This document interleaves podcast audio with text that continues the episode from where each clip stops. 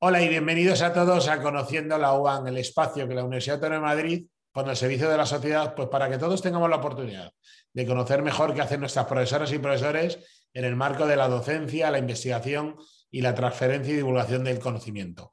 Y en este paseo, que en el fondo es Conociendo la UAN, el paseo por el saber, por todas las áreas de investigación de la universidad, pues nos gustaría llegar a un tema tan interesante al final como es la economía y la hacienda pública, porque además es un tema que todos estamos totalmente inmersos, como nos lo va a contar al invitado que hemos llamado hoy, como es el profesor Miguel Langoitia. Hola Miguel, ¿cómo estás?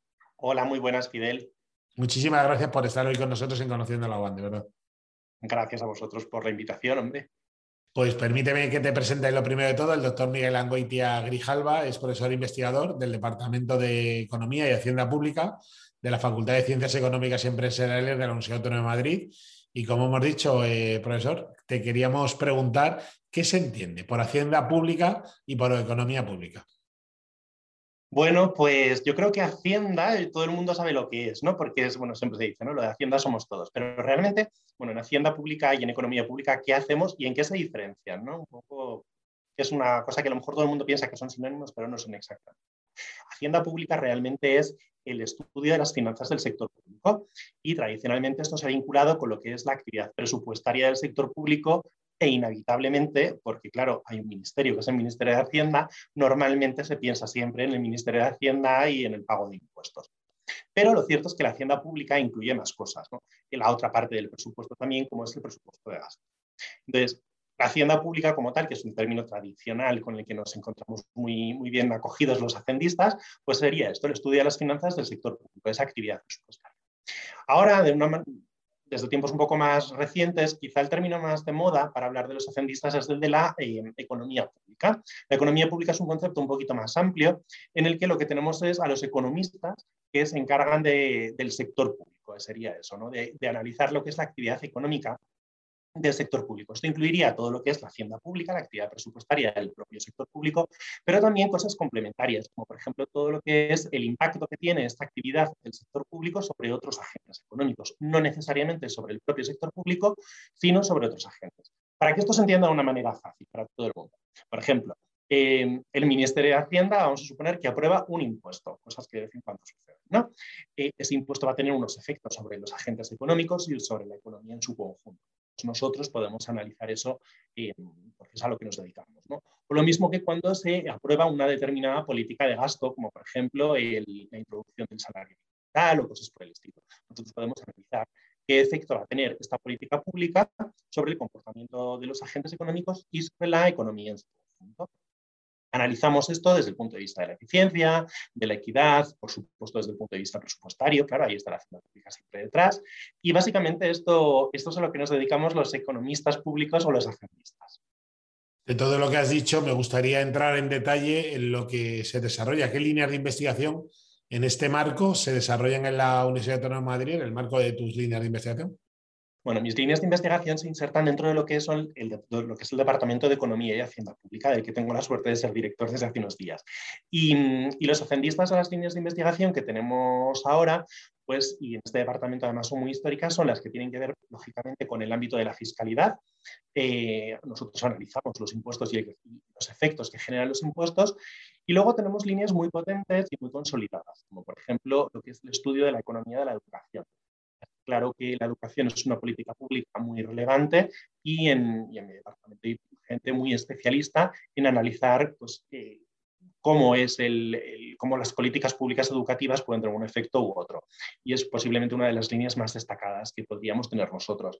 También eh, tenemos unas líneas importantes en cuanto a lo que se refiere, y además históricamente muy potentes, en el estudio del gasto en pensiones.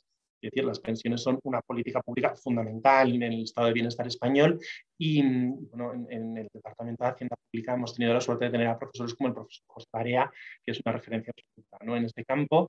Y, y es una, línea muy consolidada, lo mismo que bueno, líneas más recientes, porque claro, la actividad va cambiando y nos exige adaptarnos ¿no? en nuestros estudios, en nuestras investigaciones, y ahora, por ejemplo, tenemos una línea mucho más moderna encargada de lo que son las smart cities, de la gobernanza, ¿no? por ejemplo, municipal, y cuestiones de este estilo. También tenemos estudios de economía laboral, como por ejemplo, pues cómo los bonos de productividad afectan al desempeño laboral. Es decir, no solamente cuestiones de lo que sería hacienda pura, sino también de economía aplicada a la economía.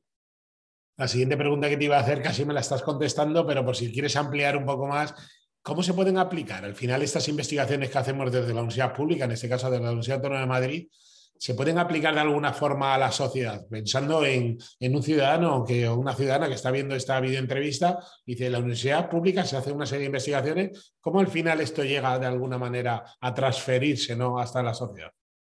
Pues yo creo, que acabas de decir tú la, palabra mágica, ¿no? que sería transferencia.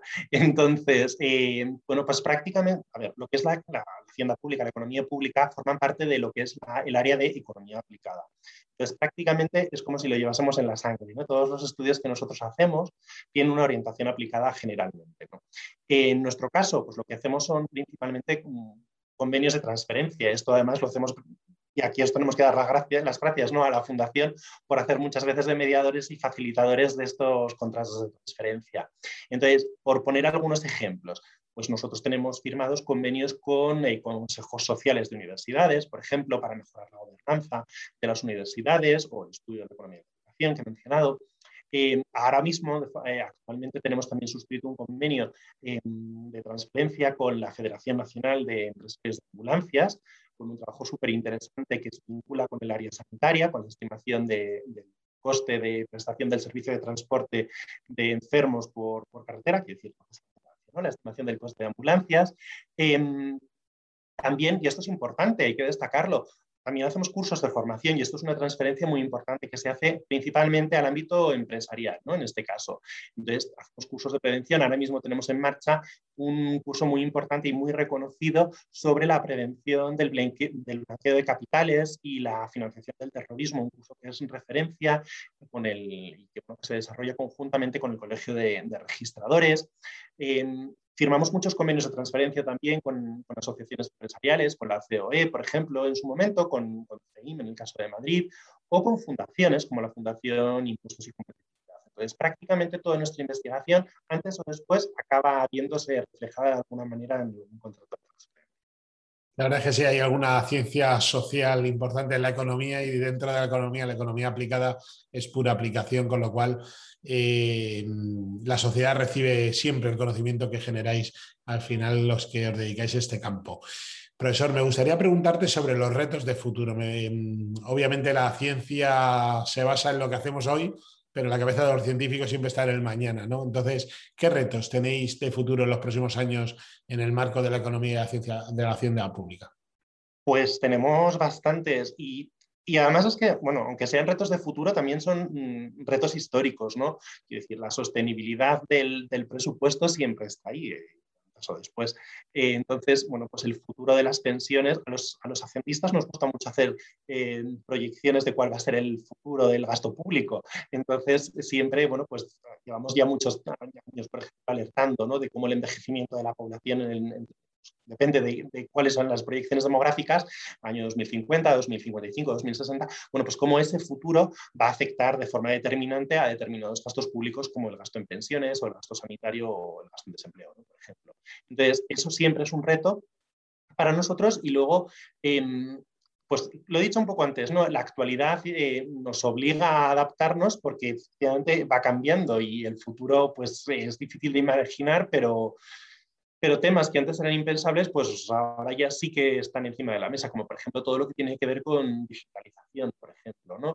Eh, lo he citado también, las investigaciones que tenemos en el área de Smart Cities, gobernanza, pues son muy, muy relevantes. ¿no? Entonces, yo creo que iría un poco por ahí, los temas ahora mismo un poco de futuro inmediato más candentes serían sostenibilidad de cara al, futuro, principalmente de las pensiones, lógicamente, también del gasto sanitario y, gobernanza, así como, como, temas más destacados. Incluso también, bueno, cosas relacionadas con la economía, de, con, lo que es la felicidad. Pero bueno, es un poco más general. Has puesto unos ejemplos antes muy claros con el Colegio de Registradores, con la Federación Española de Ambulancias y con otros que tienen en tu departamento convenio de transferencia, pero para ese tipo de organizaciones que a lo mejor todavía no nos conocían, ¿qué mensaje te gustaría darles sobre la posibilidad de colaborar con vosotros en el fondo para co-crear conocimiento ¿no? de nuestra parte y de su parte y que al final saquemos conocimiento que sea de utilidad pública, que es lo que busca al final una universidad como la nuestra? Pues yo creo, yo le diría a, cualquier interesado, bueno, que tiene varias opciones, pero primero, estamos hablando normalmente de investigación de alto nivel, de, mm, alta cualificación. Entonces, eh, nosotros ahora lo que nos dedicamos, que no tengan miedo, que no nos comemos a nadie, ni muchísimo menos, y que además entendemos normalmente las necesidades del mundo empresarial y en ese sentido eh, nos ajustamos a, lo que necesitan. Por ejemplo, en, el caso del convenio, por ejemplo, con la Federación Nacional de Ambulancias, las empresas de ambulancias, eh, nos comentaron cuál era su problemática y conjuntamente, yo creo que esa es la clave, ¿no? Eh, desarrollamos lo que ellos querían y lo que podrían, lo que mejor les, les podría venir. Entonces, yo creo que esa palabra es la, la, clave, ¿no? El que sea de una forma conjunta, el entender qué, qué necesita el interesado y qué podemos ofrecer nosotros. Y nosotros en este sentido podemos ofrecer mucho, ¿no? Pues, investigación rigurosa, em, técnicamente pensamos que impecable, ¿no? Y, y, luego, bueno, pues la experiencia nos avala, ¿no? Y en el caso de, del Departamento de Economía y Hacienda Pública de la Universidad Autónoma de Madrid, bueno, pues por decir simplemente, algún, vamos a venderlo bien, ¿no? Vamos a decir que hemos tenido figuras muy, muy relevantes del ámbito público español, como por ejemplo pues, un ex gobernador del Banco de España, como era José Román eh, ya lo he citado al profesor José Barea, ¿no? un poco el castigo del déficit en España, también el, el, primer miembro del Consejo Ejecutivo, del Comité Ejecutivo del Banco Central Europeo, Eugenio Domingos Sanz, primer español que estuvo cargo cuando se creó el, banco, o bueno, una figura tan ponderada y tan relevante en el ámbito de la política fiscal española como, como ha sido Maximino Carpio. Entonces, eh, siempre estamos, bueno, tenemos la suerte de contar con, profesionales, investigadores y docentes muy cualificados y muy reconocidos, y, eso, bueno, pues que lo tengan en cuenta ¿no? cuando, cuando quieran contactar con nosotros porque respondemos muy bien.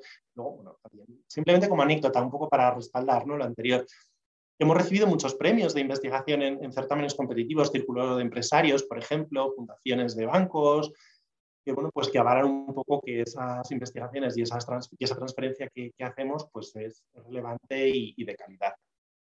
La verdad es que nuestro Departamento de Economía y Hacienda Pública de la Facultad de Ciencias Económicas y Empresariales es una referencia a nivel internacional, a nivel nacional, por supuesto, y siempre en el marco de la transferencia del conocimiento, nosotros como Fundación de la Universidad Autónoma de Madrid estamos encantados de abrir una conversación con cualquier organización que quiera, con lo cual se pueden poner en contacto con nosotros o bien directamente con el profesor Angoitia.